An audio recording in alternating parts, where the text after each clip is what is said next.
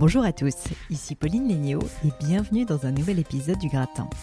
Le Gratin, c'est une conversation où habituellement j'invite des hommes et des femmes exceptionnels pour parler de leur réussite. Je suis moi-même entrepreneur, j'ai créé une maison de joaillerie qui s'appelle Gemio avec deux associés. Pour les Parisiens d'entre vous d'ailleurs qui nous écoutent, vous avez peut-être vu notre charose dans le métro. Et dans le cadre des conversations que j'ai pu avoir avec d'autres entrepreneurs, avec des hommes et des femmes d'affaires, des amis, mes associés, ma famille ou des collègues, j'ai énormément appris et je me suis énormément nourrie. Alors le podcast est simplement ma manière d'essayer de vous faire réfléchir aux enseignements que j'ai pu tirer de ces expériences et de ces rencontres et, de vous donner également les clés du succès de mes invités pour que vous puissiez ensuite les appliquer à vos propres vies. Le podcast est publié une fois par semaine et vous retrouverez toutes les notes de l'épisode, livrées à lire références ou citations sur le blog du podcast que vous trouverez en lien dans le descriptif de l'épisode. Pensez d'ailleurs à vous abonner au podcast sur SoundCloud ou iTunes pour être bien sûr de ne pas louper la sortie d'un nouvel épisode, d'autant plus que je l'ai euh, dit déjà euh, par le passé, euh, là, courant novembre 2018, mais je ne serai plus aussi rigoureuse sur cette fin d'année parce que malheureusement ou heureusement, j'ai beaucoup beaucoup de travail avec Gemio, donc abonnez-vous pour être sûr de ne rien rater.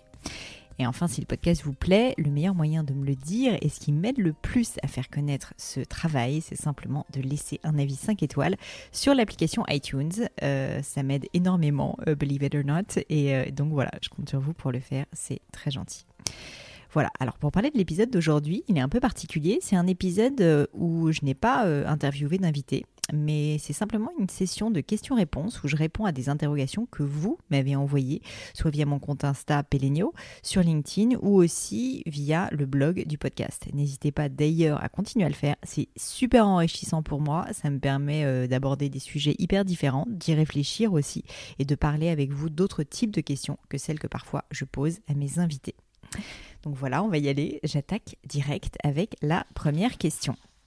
Alors cette première question, elle vient de Juliette M sur Instagram qui me dit Hello Pauline, tu as l'air de prendre beaucoup de notes, tu en parles souvent sur ton compte Insta ou dans des émissions où j'ai pu t'entendre parler. Peux-tu s'il te plaît nous expliquer les logiciels que tu utilises et comment tu t'organises pour prendre des notes efficacement? Alors salut Juliette déjà, merci beaucoup beaucoup pour ta question. Euh, je l'ai retenue cette question parce que c'est vrai que je prends pas mal de notes euh, et, en fait je voulais juste être très claire sur le fait que je les prends pas vraiment pour le plaisir, mais parce que j'ai du mal à me rappeler de tout et que prendre des notes ça m'aide juste en fait à rester focalisé sur ce qu'il y a de vraiment essentiel dans ma vie. Surtout j'essaie de stocker ces notes intelligemment, on va en parler, pour réussir à m'en resservir de façon utile au quotidien. Sinon pas trop d'intérêt. Du coup concrètement j'ai trois types de notes. J'ai des notes de développement personnel qui m'aide, on va dire, à prendre du recul sur la vie de façon générale. J'ai des notes professionnelles, ça vous en avez certainement aussi sur les choses que j'arrive ou j'arrive pas à faire, les matoudou, etc. chez Gemio.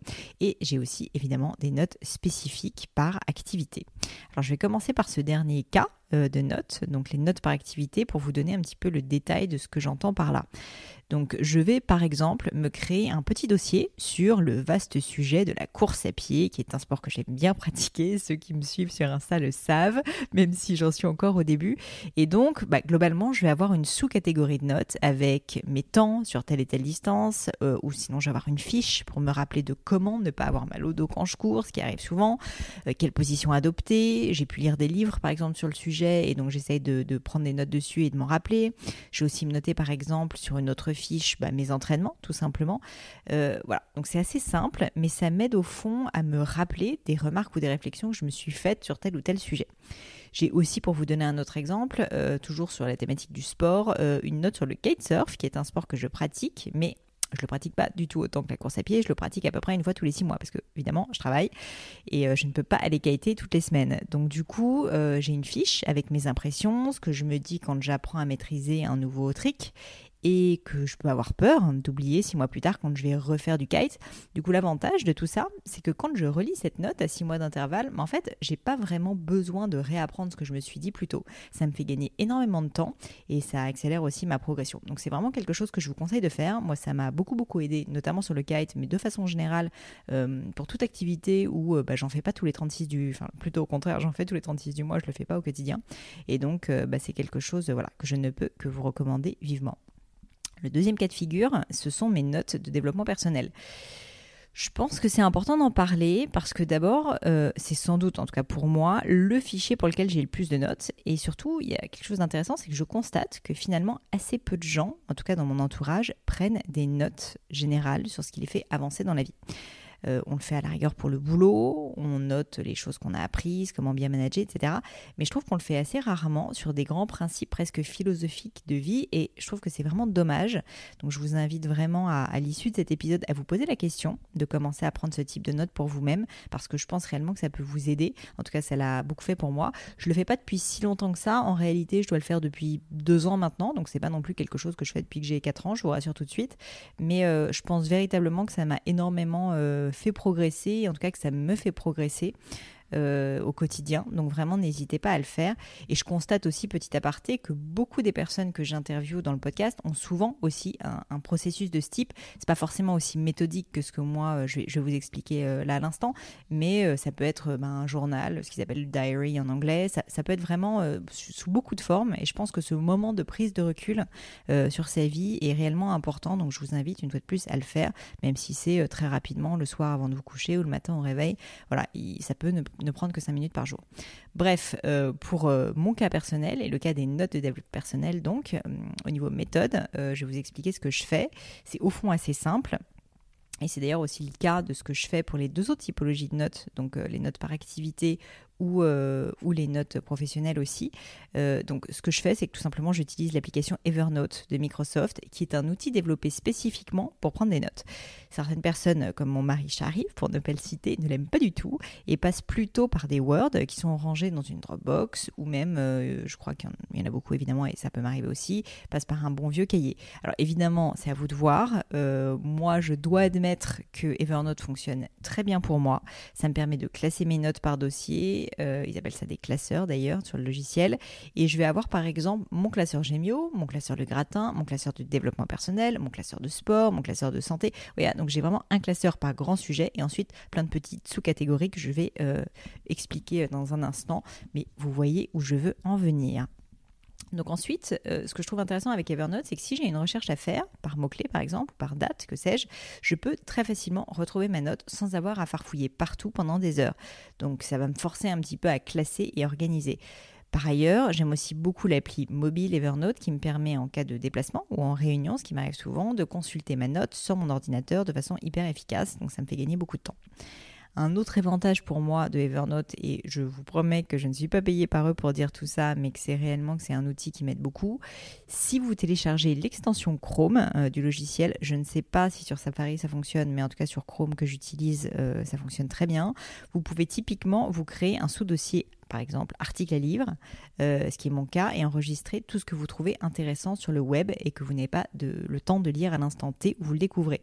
En gros, c'est euh, c'est un petit, bouton sur lequel vous appuyez en haut à droite dans votre barre euh, Chrome et ça enregistre tout simplement votre article, ça le met à l'endroit où vous l'avez décidé dans, votre classeur, par exemple article à lire, et donc ça le reformate et ça vous permet de le retrouver hyper facilement. Donc c'est très facile et ça fonctionne très bien. Euh, pour ma part, j'ai certains dossiers, on va en parler, sur lesquels je reviens très souvent, soit pour les amender, soit pour les consulter à nouveau et me remettre les idées au clair.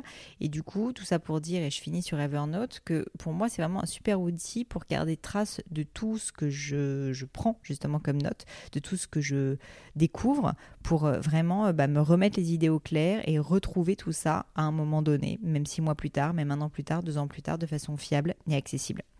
Donc si on parle maintenant plus précisément de mon classeur de notes personnelles, je vais, je vais l'appeler comme ça, euh, et c'est comme ça que d'ailleurs je l'appelle dans mon Evernote, et parce que pour tout vous dire, je déteste le mot développement personnel, donc j'évite de trop l'utiliser, je trouve qu'il fait un peu trop bobo psycho, on va dire, mais, mais voilà, bon, en tout cas c'est ça ce que ça veut dire. Donc ce fameux dossier de notes personnelles est catégorisé en plusieurs sous-parties, ces fameuses sous-catégories dont je vous parlais dans les classeurs, donc en l'occurrence pour moi, les articles et livres à lire, les résumés de livres, les objectifs de vie et des notes générales. Typiquement, dans articles et livres à lire, j'ai ma longue to-do de bouquins qui m'ont été recommandés sur le gratin ou ailleurs, tout ce que je découvre sur le web et que je me compile à cet endroit-là pour pouvoir le retrouver à un moment donné. Hyper pratique, par exemple, quand on part en vacances, qu'on ne sait pas quoi prendre, bah hop, j'ouvre ma, liste de livres à lire et je sais déjà que je n'ai plus qu'à piocher dedans. Ensuite, je vais avoir donc les résumés de livres. Comme on peut l'imaginer, en fait, là, c'est tout simplement un petit travail que je fais, je vais vous en parler, pour retraiter les informations clés des livres qui m'ont marqué. Je fais un petit aparté là-dessus parce que là aussi, je pense que c'est important. C'est peut-être mon, passé euh, de, cagneuse, de littéraire qui fait que, je, prends beaucoup de notes sur des livres et que je les fiche. Ça peut paraître fastidieux de ficher un bouquin, mais en réalité, quand on y pense, euh, quand on lit un livre business, de philosophie ou de développement personnel, c'est super de le faire, mais si on prend pas de notes, franchement, je pense qu'on n'en tire pas de vraies leçons, qu'on prend pas de décision derrière, et du coup, je trouve souvent que ça ne sert pas à grand-chose. Pour ma part, si je ne le fais pas, ce travail de fichage, honnêtement, ça rentre d'un côté et ça ressort de l'autre. Donc c'est hyper, hyper clé pour moi de le faire. Donc pour moi, avoir des notes sur les livres qui m'ont marqué a vraiment plein d'intérêt. Le premier, c'est que ça me permet de me formuler ce qui a été important pour moi dans le livre en question. Ce qu'on fait pas toujours quand on le lit. On se dit, ah, c'est génial sur le moment, mais ensuite on oublie. Deuxièmement, ça me permet de décider si je veux agir en conséquence. Et troisièmement, ça me permet de me rappeler de mes engagements vis-à-vis de moi-même après quelques mois. Parce que typiquement, il faut être honnête, quand on lit un bouquin passionnant, on a souvent des étoiles plein les yeux, de la motivation, etc. pour changer de vie, mais en vrai, on le fait rarement. Et donc se forcer à prendre des notes, tirer la substantifique moelle du livre et créer un plan d'action pour implémenter ce qui vous intéresse, ça change tout. Pour moi, c'est vraiment un moyen imparable pour vraiment tirer des bénéfices des livres que je lis. Donc maintenant, je le fais vraiment quasi systématiquement. En tout cas, évidemment, pour les livres qui sont des livres, euh, dire, où je, sens qu'il y a un potentiel derrière euh, de, développement personnel. Autre petit aparté, j'ai deux techniques pour ficher et que je vais vous les livrer parce que j'ai eu aussi des questions là-dessus. Donc, euh, Juliette, je réponds à ta question, mais j'en profite pour répondre à des questions d'autres personnes aussi.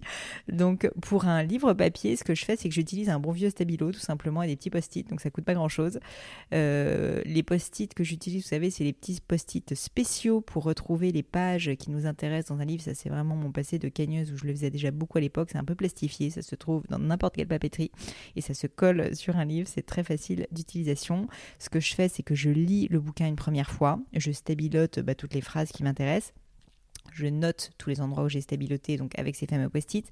Et une fois que le livre est fini, là, je vais refaire une passe dessus euh, et noter dans mon classeur Evernote donc tous les passages que j'ai surlignés. Donc il y a un petit travail de retraitage, euh, de retraitement, pardon.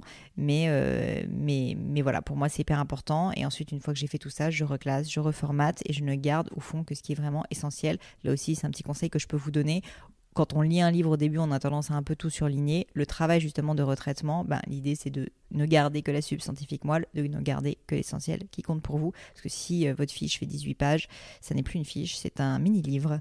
Donc voilà. Euh, la deuxième méthode que j'utilise, c'est en fait la même, mais c'est tout simplement sur Kindle.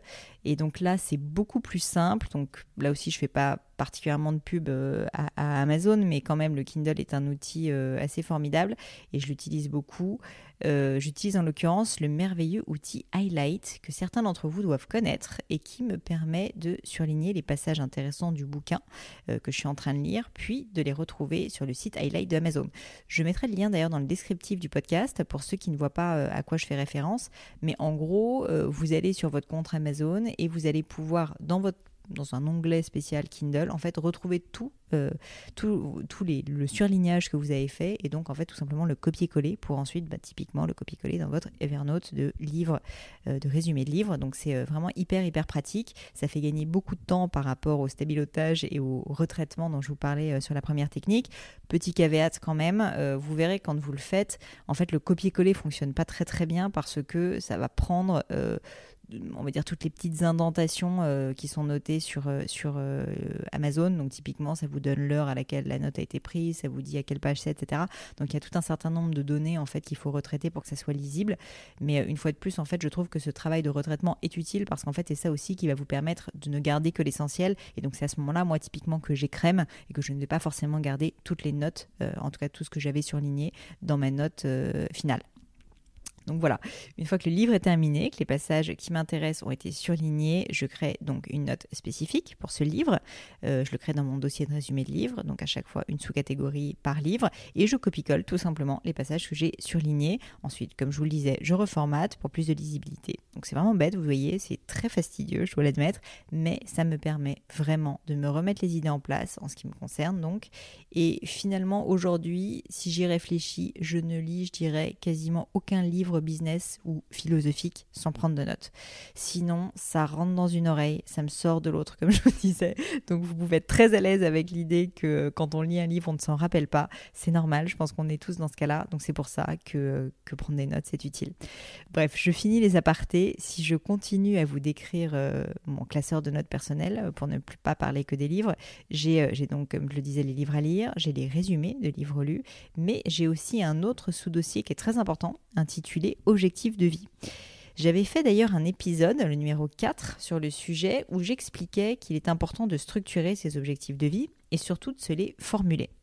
Alors écoutez l'épisode si vous le voulez. Euh, je pense que ça peut donner un cadre. Euh, en tout cas, euh, j'explique un petit peu l'exercice que moi je me force à faire régulièrement. mais là, c'est pas le sujet aujourd'hui de la question. Donc pour moi, juste pour vous expliquer, il y a ce fameux classeur d'objectifs de vie. Ces objectifs se font à quatre niveaux carrière, lieu de vie, santé et relations. Le fait de se noter noir sur blanc ces objectifs permet, je trouve, d'avoir une vision vraiment claire de ce qu'on veut, quitte à ce que ça change avec le temps. Et donc j'ai un dossier pour me rappeler de cela à tout moment, avec plein de notes diverses et des réflexions euh, à ce sujet, comme par exemple les outils que j'ai à ma disposition pour arriver à mes objectifs, ce qui m'empêche au contraire de les atteindre, euh, le rétro-planning aussi que j'ai créé, évidemment que j'amende assez régulièrement, par sous-objectif, pour euh, bah, y arriver. Donc typiquement, ce dossier d'objectif de vie, je vais le consulter quand même assez régulièrement, je dirais une fois tous les trimestres. Je n'ai pas de date notée dans mon agenda, encore que je pourrais le faire, mais ça va vraiment me permettre bah, déjà de me remettre les idées au clair et puis, euh, et puis aussi évidemment de remettre à jour les objectifs parce qu'il est normal évidemment qu'ils évoluent. Voilà pour ce sous-dossier. Le dernier dossier que j'ai dans les notes personnelles correspond à des notes générales et comporte plein de petites idées glaner ça et là, typiquement d'ailleurs via mes entretiens dans le gratin, ou, euh, ou, des fichiers un peu marrants comme ma bucket list par exemple, donc c'est la fameuse liste des 10 trucs que j'ai envie d'avoir fait avant de mourir. Euh, avec plein de choses un petit peu absurdes dedans et sympas. Euh, j'ai aussi dans ce carnet de notes un résumé des grands enseignements que je tire de chaque année, pas forcément uniquement au niveau de Gemio, mais vraiment au niveau bah, de ma vie personnelle, des gens que j'ai envie de voir plus, des gens qu'au contraire j'ai envie de voir un peu moins, ce que, je pense être, ce que je pense être mes forces et faiblesses, les routines que j'ai envie de suivre au quotidien, les grands principes aussi que je me fixe pour mon emploi du temps, etc. Donc ça c'est un dossier qui est un peu plus fourre-tout, on va dire, que je lirais, je dirais, allez, une fois tous les 2-3 mois aussi, quelque chose comme ça. Mais une fois de plus, je pense que ce qui est important, c'est que, et c'est pour ça que j'aime Evernote, le fait en fait d'avoir un endroit où tout est facile d'accès me permet de vraiment y retourner régulièrement. Parce qu'une fois de plus, prendre des notes ne sert à rien en tant que tel le fait de prendre des notes, c'est le fait de c'est ce qui est important, c'est le fait de se poser des questions et, euh, bien sûr d'y retourner. Euh, c'est une perte de temps de prendre des notes. Pour moi, un carnet de notes, je vais être très clair, c'est vraiment juste un outil pour se forcer à réfléchir à des sujets de fond, les mettre sur papier, les structurer et ensuite prendre des décisions. Donc personnellement, je passe beaucoup de temps euh, à faire ça et je passe surtout beaucoup par l'écrit pour le faire parce que bah, je suis quelqu'un qui est plus écrit que, oral, même malgré le podcast. Donc ça m'aide voilà, à structurer ma pensée et ensuite à graver ces principes dans le marbre. Et je dirais que pour terminer, l'autre bénéfice de la prise de notes pour moi, c'est vraiment de pouvoir relire ces notes, j'en parlais à l'instant, avec régularité pour m'en souvenir, pour m'en réimprégner, pour me réexpliquer aussi à moi-même pourquoi j'ai pris telle ou telle décision et éventuellement, si j'ai changé d'avis, modifier mon fichier, mais en toute conscience, on va dire. Et là aussi, euh, pour euh, peut-être euh, désacraliser un peu la chose et puis pour les personnes qui parfois se disent oh là là, je prends une décision, c'est compliqué de prendre une décision parce qu'en fait, on peut jamais changer d'avis, etc. Non, bien évidemment, c'est pas le cas, c'est parce que je dis. Au contraire, on peut changer d'avis et on peut évoluer. C'est au contraire, je pense, très important. Mais, mais du coup, en fait, le fait d'avoir pris des notes euh, et d'y revenir régulièrement, en fait, ben, typiquement, va me permettre de le faire. Donc euh, voilà, j'espère, Juliette, avoir répondu à ta question. Je suis partie un peu dans tous les sens, mais je pense que vous savez maintenant que j'aime bien ça. Euh, donc, je te remercie une fois de plus pour ta question. La deuxième question, assez personnelle cette fois, que, que, je vais traiter parce qu'elle m'a semblé intéressante. C'est une question de Marie Vladis. Donc Marie et Vladis, qui me l'a posé sur LinkedIn, qui me dit Toi qui travailles avec ton mari et ton beau-frère, comment fais-tu pour trouver un équilibre de vie professionnelle et personnelle Alors déjà, salut Marie, merci beaucoup aussi pour ta question. Euh, tu n'es pas la seule personne à me parler de ça. Au contraire, j'ai beaucoup, beaucoup de demandes sur le sujet. Donc, je pense que ça doit être un, sujet qui vous parle. Euh, c'est tout autant des hommes que des femmes qui me posent cette question de bah, comment euh, gérer le travail en famille, comment ça se passe, etc. notamment, j'ai quand même essentiellement des questions sur comment je gère bah, autant de choses, on va dire, entre bah, mon job qui est quand même très prenant chez Gemio, le podcast, du sport. J'essaie d'en faire beaucoup. enfin, en tout cas, j'en fais 3-4 fois par semaine et une vie euh, personnelle épanouie, enfin que j'espère épanouie. Là-dessus, j'ai très honnêtement juste aussi déjà beaucoup discuté avec les invités du podcast, euh, avec des amis, avec des personnes dans mon entourage que j'admire et, qui ont aussi un métier prenant et des enfants. Et, euh, en fait, je, veux quand même déjà désacraliser la chose et vous le dire, la réponse en fait, elle est assez unanime. Il n'y a pas de recette magique. Il n'y a personne pour qui cette organisation entre vie personnelle et, et vie professionnelle soit simple. Ce qu'il y a en revanche, c'est une réalité et que beaucoup d'entre nous n'acceptent pas, c'est qu'on ne peut pas être bon partout et qu'on ne peut pas tout avoir en même temps. Donc quoi qu'il arrive, à un moment donné, il faut faire des choix. Vous savez que j'aime bien cette idée de faire des choix, en tout cas parce que je pense que malheureusement, euh, parfois on évite de le faire, mais en réalité c'est fondamental. Et donc il faut faire des choix et décider de ce qui compte le plus pour nous. Je dis ça parce que je vois beaucoup de personnes, des femmes notamment, je dois le dire, qui se mettent une pression de malade sur les épaules. Être une bonne maman, être une working girl de compétition, être une épouse ou une copine attentionnée, une sportive à l'hygiène de vie irréprochable, etc. C'est super, mais c'est beaucoup trop. Et à tout vouloir faire, on fait tout mal. C'est en tout cas une des grandes leçons que j'ai apprises chez Gemio. Je pense qu'il vaut vraiment mieux se concentrer sur ses forces, sur ce qui compte vraiment pour nous, plutôt que d'essayer de tout faire en même temps.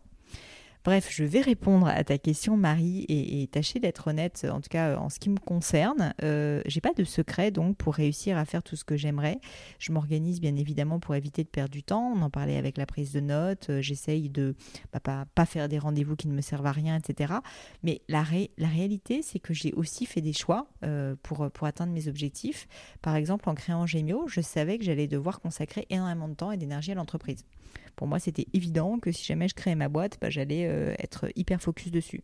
Du coup, je savais aussi que je, je, voulais euh, bah, prioriser là-dessus, mais que je voulais pas perdre mon couple, qui était très important pour moi et qui l'est toujours. Je voulais pas qu'il en pâtisse. Donc ça, je, surtout que, comme je l'ai dit, je travaille avec mon mari. Donc ça, je savais que c'était vraiment prioritaire et que ces deux points étaient quasi prioritaires surtout. En revanche, je me doutais que bah, j'allais être obligée de faire des compromis. Le fameux mot trade-off qui, qui, est assez beau, je trouve, en anglais. Donc euh, le fait de bah, d'accepter l'idée qu'en fait on ne peut pas tout faire une fois de plus et qu'on est obligé euh, bah, de en compensation de quelque chose bah, de laisser quelque chose d'autre je me doutais donc que j'aurais du mal euh, à avoir en plus une vie sociale et familiale hyperactive. Donc j'ai fait le choix, concrètement, conscient, de prioriser mon temps sur deux choses à ce stade, mon travail chez Gemio et ma vie de couple. Au dépend parfois, je dois l'admettre, j'en suis sincèrement triste, de mes amis, je dois l'avouer, et aussi malheureusement de ma famille. Ça fait pas particulièrement plaisir, vous en doutez. Franchement, c'est quelque chose que j'aurais préféré pas avoir à faire. J'aurais préféré voir plus mes amis, aller en soirée, boire des verres, passer plus de temps avec mes parents, avec ma sœur, avec sa petite fille que j'adore. Mais en réalité, je peux pas tout faire. Je m'en suis rendu compte et je pense qu'aujourd'hui, mes amis et ma famille ont compris ces choix. En tout cas, je le pense. Et je crois aussi qu'ils m'acceptent comme je suis. Évidemment, ça ne veut pas dire que je m'occupe jamais d'eux et que, je leur consacre zéro temps. Mais je pense que j'en consacre moins que ce que j'aimerais. Et, euh, je l'accepte parce que justement, bah, je sais pourquoi je le fais. Donc, comme nous tous, j'ai mis du temps à arrêter de me sentir coupable malgré tout parce que au début, je pense que j'avais pas vraiment pris la décision consciente euh, de, de, de, ce que je vous disais à l'instant, et je pense que je me faisais un peu balloter d'une obligation à une autre, sans vraiment savoir ce qui comptait pour moi.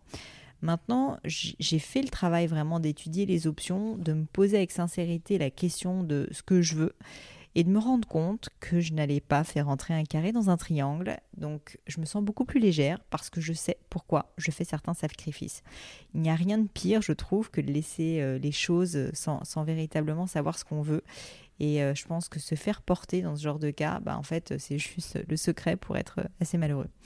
Donc mon conseil pour terminer sur ce sujet, c'est que tu mettes les choses à plat, que tu réfléchisses à tes quelques grandes priorités du moment avec une timeline si tu veux te rassurer, c'est pas forcément pour toute la vie, que tu te dises bah là en ce moment par exemple ce qui compte pour moi euh, c'est euh, au contraire euh, bah, c'est de, créer une famille, c'est d'avoir une petite fille, c'est d'avoir un petit garçon, c'est de passer du temps avec mon mari, avec je sais pas mes grands-parents qui sont en train de vieillir ou mes parents qui sont en train de vieillir Au contraire, ça peut être évidemment que tu vas passer plus de temps à travailler à ce, moment clé de ta vie. Donc ça, je te conseille de, bah de vraiment te poser la question, de te mettre cette timeline et que tu écrives noir sur blanc en fait tout ce que tu t'es dit. Ensuite, euh, il va falloir que tu te forces à communiquer ces points aux personnes qui comptent pour toi, en tout cas les personnes qui sont concernées, pour euh, t'assurer qu'il n'y ait pas de malentendu et que tu expliques ta démarche. En tout cas, surtout si tu fais des sacrifices à leur égard, euh, je pense que c'est hyper important que vous en discutiez pour que tu aies l'aval quand même de ton entourage, ou en tout cas qu'ils comprennent et qu'ils ne découvrent pas, si tu veux, bah, que tu vas complètement changer de, façon d'être et que tout d'un coup tu vas par exemple consacrer énormément de temps à ton travail alors qu'avant tu étais quelqu'un qui passait beaucoup de temps en famille. Donc voilà, je, pense que si tu fais ça, tu verras que si tu crées ce cadre, tu te sentiras beaucoup moins coupable à l'idée de dire non à telle ou telle invitation, à telle ou telle initiative. Surtout, tu sauras pourquoi tu fais les choses, tu sauras te concentrer sur ce qui compte vraiment pour toi et tu l'auras communiqué. Tu n'auras lésé personne, tu l'auras fait en toute transparence. Le dernier petit truc pour ceux que le sujet intéresse, il y a un livre sur lequel j'ai pris pas mal de notes justement. Donc je me suis fait mon petit fichier euh, sur le sujet dans mes, livres euh, lus. Et je pense que ce livre pourra vous aider. C'est un livre qui s'appelle Essentialism de Greg McKeown et qui a d'ailleurs été recommandé euh, deux fois dans le podcast. Je me demande si c'est pas l'un des seuls euh, qui a été recommandé deux fois. Il y en a peut-être d'autres, mais, euh, mais en tout cas, voilà, il fait partie des Happy Few, on va dire. Il a été recommandé à la fois par Clotilde Dussoulier et ensuite par Jean-Charles Samuelian. Et je dois dire que c'est une excellente lecture qui est disponible en plus sous tout format, audiobook, format Kindle, version papier, etc. Je vous invite à le lire, à prendre des notes et euh, vous m'en direz des nouvelles. Je pense qu'il peut vous aider, en tout cas, si ce sujet de d'avoir trop d'options et de ne pas savoir euh, comment s'organiser euh, vous intéresse. J'espère avoir répondu à ta question, Marie, et donc bah, je te souhaite bonne route. J'espère que tu, que tu arriveras à tes fins. La troisième question à laquelle je voulais répondre aujourd'hui, c'est une question sur le blog, cette fois, d'un monsieur qui s'appelle Seb Convert, donc Seb et ensuite Convert, C-O-N-V-E-R-T, qui me dit Salut Pauline, merci pour ton podcast. J'ai remarqué que tu poses souvent une question sur l'échec à tes invités de ton côté, as-tu déjà eu des déclics euh, au sujet de l'échec? As-tu déjà eu des échecs? Et comment as-tu fait pour t'en sortir? As-tu une méthode pour rebondir? Merci et bonne continuation. Alors, euh, salut Seb, euh, merci aussi beaucoup pour ta question. Et, euh, oui, j'ai eu plein d'échecs, j'en ai pas eu qu'un.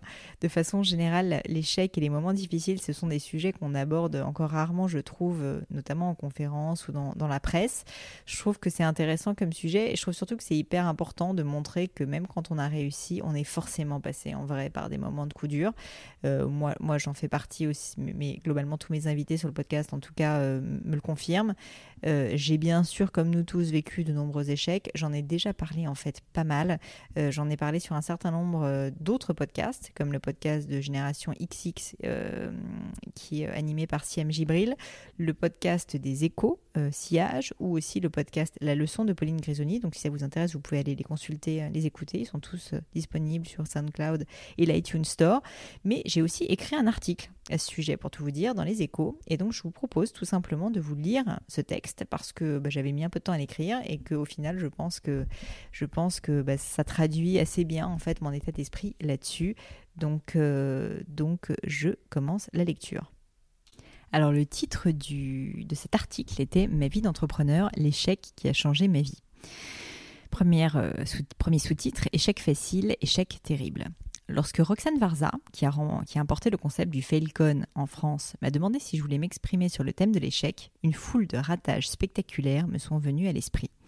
J'ai d'abord pensé à la première société que j'avais cofondée, Top Angle. Vous n'en avez jamais entendu parler? C'est tout à fait normal. Top Angle a été un fiasco de bout en bout. Le produit était catastrophique, l'équipe était catastrophique, et je ne vous parle même pas de notre exécution, catastrophique bien sûr. D'ailleurs, le projet n'a duré que quelques mois à tout casser. Mon débarras. Ensuite, j'ai pensé à tous les projets que j'avais montés qui n'avaient jamais abouti. J'ai pensé à toutes les erreurs que j'ai commises chez Gemio, mon entreprise actuelle, et à toutes les mauvaises décisions que je suis encore en train de prendre aujourd'hui. Et puis, prenant mon courage à deux mains, j'ai compris que si j'étais honnête avec moi-même, si je voulais vraiment faire un discours utile, il ne fallait pas que je me contente de parler des petits échecs sans importance. Au contraire, il fallait que je sois sincère et que j'appuie là où ça fait mal. Il fallait que j'évoque un sujet qui reste encore pénible aujourd'hui pour moi. L'échec qui, qui m'a fait devenir la personne que je suis. Alors voilà, je vous livre mon plus grand échec. Croyez-moi, ce n'est pas facile à faire en public, mais c'est ma façon de l'assumer pleinement et d'en tirer les conséquences. Succès, prestige, statut. Depuis que j'ai environ 6 ans, mon père me répète que mon destin sera d'être quelqu'un d'extraordinaire. Cet entrepreneur 100% self-made man n'est pas passé par le schéma habituel des grandes écoles. À force de travail et de courage, il s'est créé une vie de liberté et d'indépendance sans l'aide de rien ni personne. Comment ne pas l'admirer? Paradoxalement, alors que sa vie est une preuve qu'il n'y a pas qu'un seul chemin pour réussir, mon père a développé une attirance maladive pour le monde des études. Depuis mes six ans environ, il a donc une vision très claire pour sa petite fille chérie diplôme, succès, prestige, tout un programme. Ainsi, pendant les 20 premières années de ma vie, mon père met tous ses espoirs sur moi et ma sœur. J'aurai la vie qu'il n'a jamais eue, je serai brillante, j'irai dans les meilleures écoles, et je n'aurai jamais à me soucier de la médiocrité du monde des affaires. Étant une gentille petite fille sage, je fais ce qu'il me dit. Après des années de travail acharné, je suis admise à l'école normale supérieure. Prestige, me voilà. J'étais persuadée qu'en y entrant, ma vie trouverait tout son sens. Eh bien, laissez-moi vous dire que je n'ai jamais été aussi malheureuse que le jour où j'ai franchi le seuil de l'école. Je me sentais prise au piège, perdue. Bien sûr, je ne me rendais pas compte à l'époque que c'était simplement parce que je n'étais pas destinée à l'enseignement ou à la recherche, qui est l'objectif des études à Normal Sup. La dénégation agissant à son plein, je me suis dit qu'il me fallait simplement plus de prestige, plus de diplômes. Comme quoi on peut faire normal sup et être complètement à côté de la plaque. Cap sur l'ENA. Avec cela en tête, ma réaction a très naturellement été de faire quelque chose d'encore plus stupide. Préparer le concours de l'ENA. Lorsque j'ai annoncé à ma famille que j'avais pris la décision de tenter ma chance à l'ENA, sans vocation aucune bien sûr, mon père était fou de joie. Tellement fier. L'ENA, les ors de la République. Et moi, gentille petite fille sans histoire, j'étais simplement heureuse de lui faire plaisir. Puis vient le jour du grand oral. J'ai travaillé comme une folle, et miracle, je suis admissible. Ce n'est malheureusement pas fini. Maintenant, il faut que je réussisse les euros pour faire aussi plaisir à papa. Le jour du grand oral, j'ai 20 ans de fierté paternelle qui me pèse sur les épaules. Le grand oral se passe bien. Enfin, c'est ce que je pense tout du moins. Je reçois un 2. Oui, un 2 sur 20. L'échec est d'une violence inouïe. Je ne comprends pas comment c'est possible. J'ai tellement travaillé. Je ressens une morsure de honte et de rage que je ne saurais exprimer. Plus qu'une honte personnelle, je suis désespérée de décevoir mon père, de faillir à mon devoir. Je ne mérite décidément pas d'être sa fille chérie. Quand l'échec peut être une révélation. Je passe les jours suivants à l'armoyer à me complaire dans ma médiocrité. Je me trouve des excuses, je me justifie sans cesse. Enfin, alors que j'ai l'impression de toucher le fond, j'ai un déclic. Ou plus exactement, une vraie révélation. Je me rends compte pour la première fois que je vis depuis plus de 20 ans le rêve de quelqu'un d'autre. Je comprends que les membres du jury de l'ENA, alors même qu'ils m'avaient rencontré que durant 45 minutes à peine, m'ont lu comme un livre ouvert. Je réalise que cet échec est en fait la meilleure chose qui me soit arrivée. Ce qui compte pour moi, ce n'est pas le prestige, les diplômes, je me fiche pas mal de la politique et du pouvoir. Ce que j'aime, ce qui me fait vibrer, c'est l'aventure, la liberté, le risque, pas vraiment ce qu'on trouve à l'ENA. Ce jour-là, je me suis enfin rendu compte qu'il fallait que je cesse d'être une gentille fille à papa et que je grandisse un bon coup et que je commence à penser par moi-même. Il faut que je vous avoue que mon père est quelqu'un d'impressionnant. Il a du charisme, de la volonté, il parle fort. Il m'a donc fallu beaucoup de courage pour lui dire que je n'allais pas repasser l'ENA. Il m'a fallu encore plus de courage pour lui dire que je n'allais pas non plus suivre son rêve. Mais je l'ai fait, je l'ai fait quand même, et maintenant avec la distance, je ne comprends même plus comment cela a pu me sembler aussi effrayant. Vivre un échec peut faire sens. Voyez, l'échec peut faire sens. Il peut même transformer une vie. Plus l'épreuve est rude, plus l'apprentissage sera important. L'échec force à prendre de la hauteur et à mettre les choses en perspective. Cette expérience est inestimable.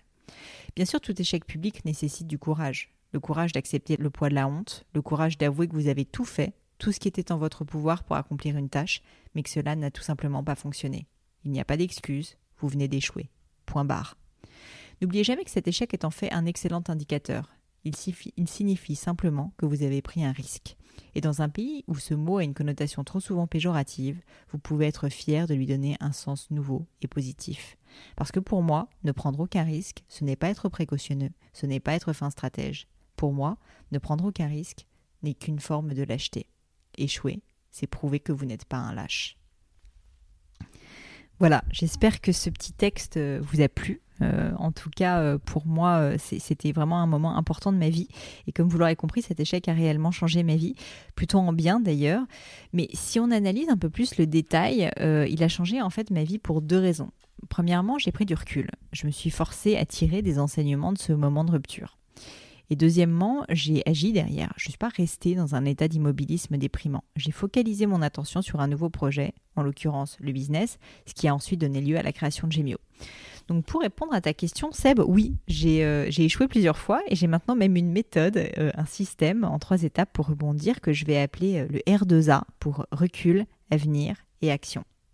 Donc quelles sont ces, ces trois étapes? L'étape numéro 1, c'est déjà toujours, toujours me forcer à prendre du recul sur ce que j'aurais dû faire différemment ou mieux. C'est une étape essentielle et que l'on néglige trop souvent quand on vit un échec parce qu'on est dans l'émotion, dans la tristesse ou dans la honte de s'être planté. C'est normal, cette phase de déprime elle est même utile et je pense qu'en tout cas on ne peut pas y couper. Euh, mais à un moment donné, il faut se forcer à prendre du recul. Donc vous aurez compris que cette étape est l'étape du recul. Le recul pour moi, c'est une des clés du rebond parce que c'est cet état de réflexion qui va me permettre de prendre la distance vis-à-vis de mon échec et de me rendre compte, dans mes tripes, je veux dire, et pas juste intellectuellement, que cet échec n'est pas mon échec en tant que personne, mais l'échec de ce que j'ai tenté et donc de ce que j'ai raté. J'ai d'ailleurs un carnet de notes dans Evernote, évidemment, spécifiquement dédié aux erreurs et échecs euh, que j'ai commis et dans lequel je note ma galerie des erreurs de l'échec. C'est assez rigolo. Mais surtout, ce que je vais noter, c'est les enseignements que j'ai tirés de chacun de ces échecs et comment faire pour ne pas réitérer l'erreur. Parce qu'il faut toujours garder en tête, je pense, qu'un échec, finalement, c'est pas très grave. Comme je le disais dans le texte, c'est finalement juste dire que vous avez pris un risque. Mais en vrai, pour moi, le, le vrai échec, si je puis dire, c'est de se planter une première fois et de réitérer la même erreur. Donc très attention, essayez toujours, toujours d'apprendre de vos erreurs. La deuxième étape euh, euh, dans cette petite méthode, c'est se forcer à regarder vers l'avenir, à trouver une étincelle, si fébrile soit-elle, un projet auquel s'accrocher pour tourner la page de l'échec. Vous aurez compris que donc l'étape 2, c'est l'étape à venir. Pour moi, il n'y a rien de pire que de rester paralysé suite à un échec. Et pourtant, on l'a tous vécu, quand on perd confiance en soi suite à une difficulté, il est très difficile de retrouver l'envie d'avancer. Donc suite à mon échec à l'ENA, j'avais honte, j'avais peur, j'avais l'impression que je n'arriverais jamais à trouver ma voie, que j'étais une imposture, que j'avais perdu six ans de ma vie, que je n'arriverais jamais à une carrière digne de ce nom. Franchement, je, revivais mentalement mon fameux grand oral, oral pardon, en me disant que j'aurais pu changer tel ou tel point, que j'aurais dû aborder tel sujet, que ça aurait été différent. Enfin, j'arrivais pas à passer, à tourner la page. Et je revivais aussi mes années passées à l'ENS. Enfin, bref, je, revivais aussi mes heures de travail, le moment où j'avais appris que je ne serais pas admise. J'arrivais pas à sortir ces images de ma tête. Et je pense que c'est assez typique quand on vit un échec d'être complètement ancré dans le passé. On a tous vécu ce refrain mental destructeur de valeur. Pourtant, quand on s'enfonce dans un schéma négatif de ce type, on ne se rend pas compte que cette perte de confiance en soi nous paralyse, qu'on se met à soi-même des bâtons dans les roues pour rebondir. Donc pour briser le cycle et éviter de tomber dans cette spirale infernale, la clé pour moi, c'est vraiment de se tourner complètement vers l'avenir et d'arrêter de ressasser le passé. Vous allez me dire, ok, c'est facile à dire, mais comment est-ce que tu fais? Bah ouais, c'est vrai, c'est plus facile à dire qu'à faire, mais la première étape, c'est déjà de prendre conscience du cycle infernal quand on est dedans et puis d'avoir le schéma euh, comme le schéma R2A pour avoir une ligne de conduite à suivre et ensuite réussir à s'en sortir. Donc déjà, quand vous commencez à ressasser, dites-vous, je suis en train de ressasser et je dois penser vers l'avenir. La dernière étape, last but not least, c'est l'étape numéro 3 et elle est d'une simplicité enfantine, comme, comme tout le schéma d'ailleurs. Euh, c'est une étape euh, qui consiste simplement à se forcer à agir. Donc vous l'aurez compris, l'étape 3, c'est l'action. Après les deux premières étapes qui sont plutôt réflexives, le plus important, c'est de ne pas rester coincé dans sa tête, de ne pas s'apesantir sur le passé, sur cet échec. Il faut passer à l'action. Et l'action peut être d'une simplicité biblique, ça peut être de se remettre au sport, de revoir des gens qu'on avait perdu de vue, de partir en voyage, d'écrire un article médium sur les raisons de son échec. C'est pas forcément de créer une boîte de main ou de changer de vie ou etc.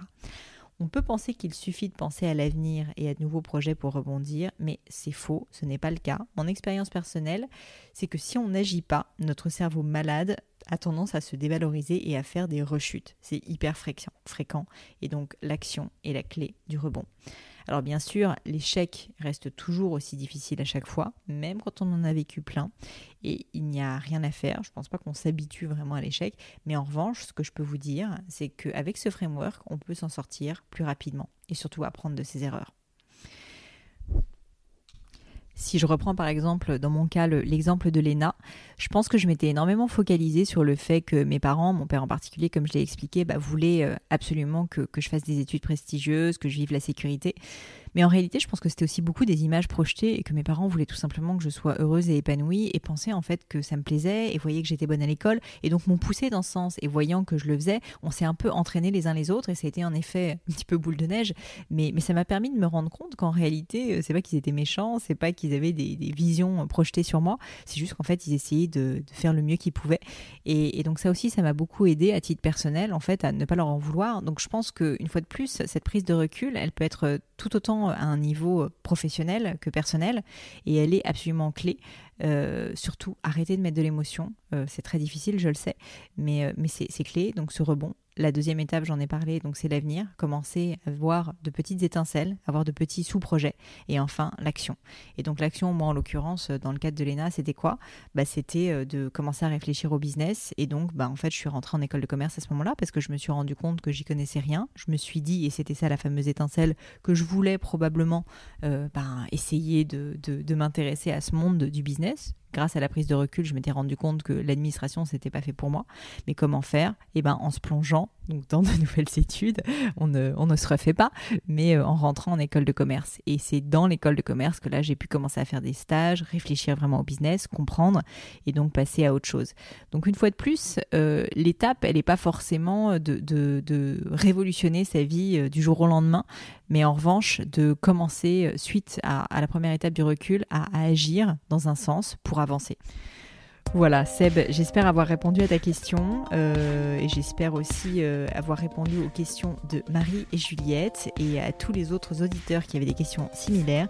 N'hésitez pas évidemment à me dire si l'épisode vous a plu. J'espère que ça a été le cas et qu'il vous a été utile. Comme d'habitude, si vous cherchez les notes de l'épisode avec toutes les références, que ce soit les outils, livres que je cite euh, ou voilà Evernote, etc., n'hésitez pas à, aller sur le descriptif du podcast. Vous serez redirigé vers mon blog où je note tout ça consciencieusement. Aussi, si vous souhaitez me contacter pour me poser d'autres questions que je mettrai peut-être un jour dans le podcast ou si vous voulez me proposer de nouveaux invités, vous savez que j'aime beaucoup ça. Donc n'hésitez pas à le faire. Vous pouvez aussi bien sûr en profiter pour me faire un feedback sur ce type de format n'hésitez pas à me contacter donc sur Twitter ou Instagram avec le pseudonyme Pelenio, P-L-A-I-G-N-E-A-U. Et comme à chaque fois, je voulais vraiment prendre quelques instants pour vous remercier de m'avoir écouté jusqu'ici. J'ai encore pas mal de questions qui m'ont été posées auxquelles j'ai pas du tout eu le temps de répondre, mais euh, si le format vous plaît, euh, si vous appréciez ce travail, bah, je, referai des épisodes de ce type, donc n'hésitez pas à me le dire. Et euh, aussi, évidemment, ce qui m'aide le plus, à mettre un petit mot doux sur iTunes, ça donne du pep, ça fait du bien et ça me fait avancer. Merci à tous et à très vite pour un nouvel épisode.